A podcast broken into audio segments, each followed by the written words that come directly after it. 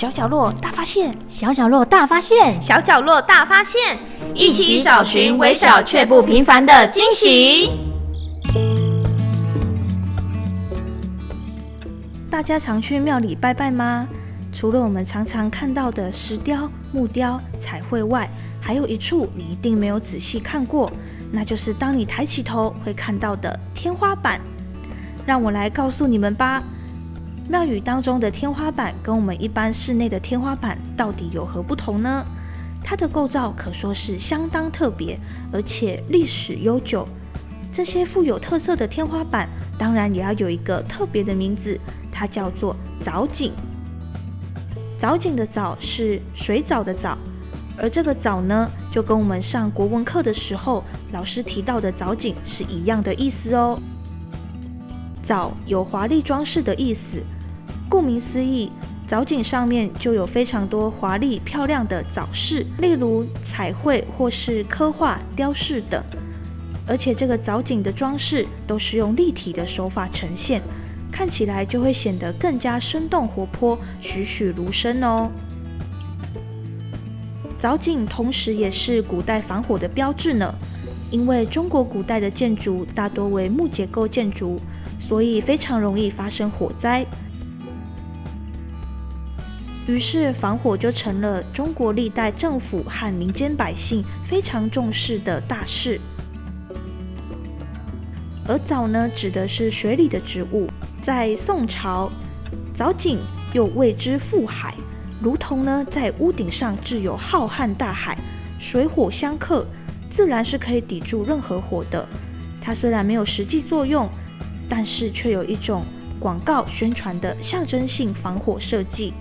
时刻提醒人们天干物燥，小心火烛。不过，这些装饰后来也成为了古建筑当中相当具有特色的一种象征了。然而，制作藻井也是需要有起承转合的，是不用另外粘贴装饰物件的。它的结构其实是由斗拱组成，由斗跟拱层层相叠，越到上面收口渐渐越小，最后收合出上凹的空间。再利用斗拱木块的部分加以雕刻琢磨，最后进行彩绘。不过，是不是在庙宇当中才能够看到这样子具有特色的天花板呢？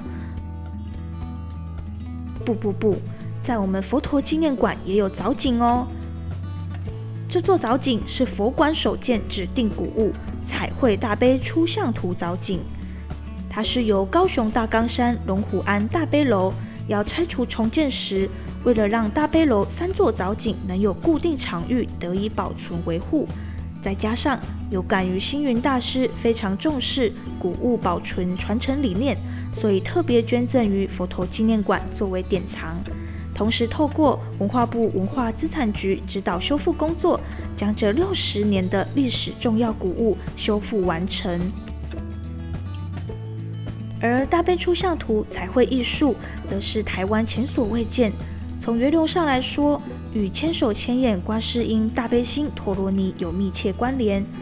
以大悲心陀罗尼经八十四句为图文蓝本，再加上四大天王图像，共有八十八幅大悲出像图。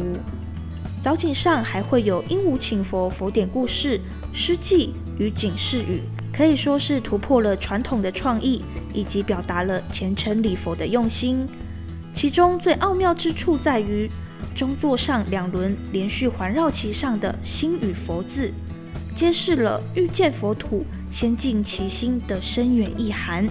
大家有没有很期待看到呢？让我们一起来到佛陀纪念馆与历史对话吧。